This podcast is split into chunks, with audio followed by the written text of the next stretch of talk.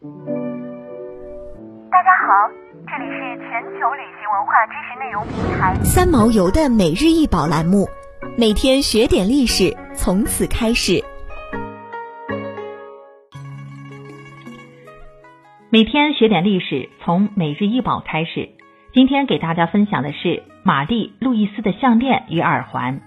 玛丽路易斯的项链与耳环，项链由三十二颗大祖母绿宝石和一千一百三十八颗钻石组成，耳环由两颗四十五克拉的祖母绿和六十颗钻石组成。这套祖母绿钻石珠宝套装是皇帝拿破仑为他的第二任皇后玛丽路易斯准备的结婚礼物之一。这套美妙绝伦的祖母绿项链和耳环由拿破仑的御用珠宝匠。尼朵于一八一零年打造。玛丽路易斯是奥地利哈布斯堡家族的公主，神圣罗马帝国皇帝弗朗茨二世的爱女。玛丽路易斯从小就接受非常严格的皇家教育，并要求必须对父母，尤其对父亲高度的服从。为了让她能够成为最适合的结婚对象，她的父母让她接受了多种语言的教育。玛丽路易斯从小便在厌恶法国和法国思想的氛围中长大。第三次反法同盟将奥地利推向了毁灭的边缘，玛丽路易斯因此一直对拿破仑心怀怨恨。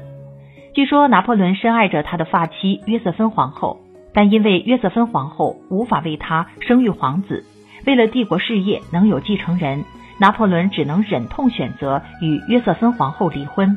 两人在一八零九年十二月十五日举行了离婚仪式。新的皇后人选需要精心选择。拿破仑大帝和大臣们商议，选出了三位人选：一是俄罗斯沙皇保罗一世的女儿安娜·帕夫洛夫娜女大公；二是奥地利弗朗茨二世的女儿玛丽·路易斯；三是萨克森的公主。拿破仑的首选是向俄国提出联姻要求，然而俄国采取了一种回避态度。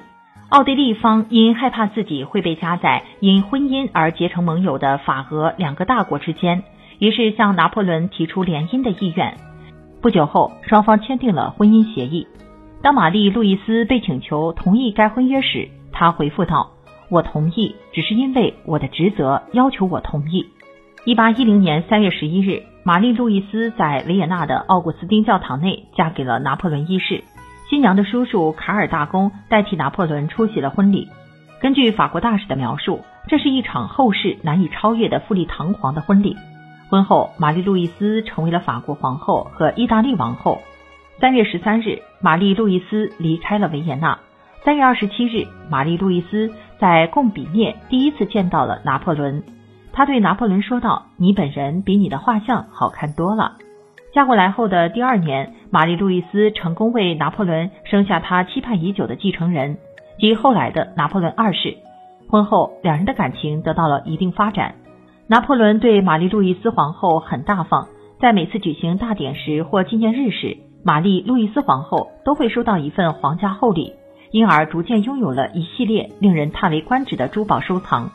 一八一二年，拿破仑率军远征俄罗斯，当拿破仑战败后。玛丽路易斯皇后立即带着儿子回到自己的故乡。她在拿破仑死后四个月就改嫁了。玛丽路易斯皇后的首饰很少有能流传到今天的，因为大部分要么被拆卸掉用来制造新的珠宝，要么在1887年被当时的法兰西第三共和国以王冠珠宝卖出后销声匿迹。幸运的是，这套精美绝伦的祖母绿项链和耳环保留了其原始状态。几经辗转，现收藏在卢浮宫里。想要鉴赏国宝高清大图，欢迎下载三毛游 App，更多宝贝等着您。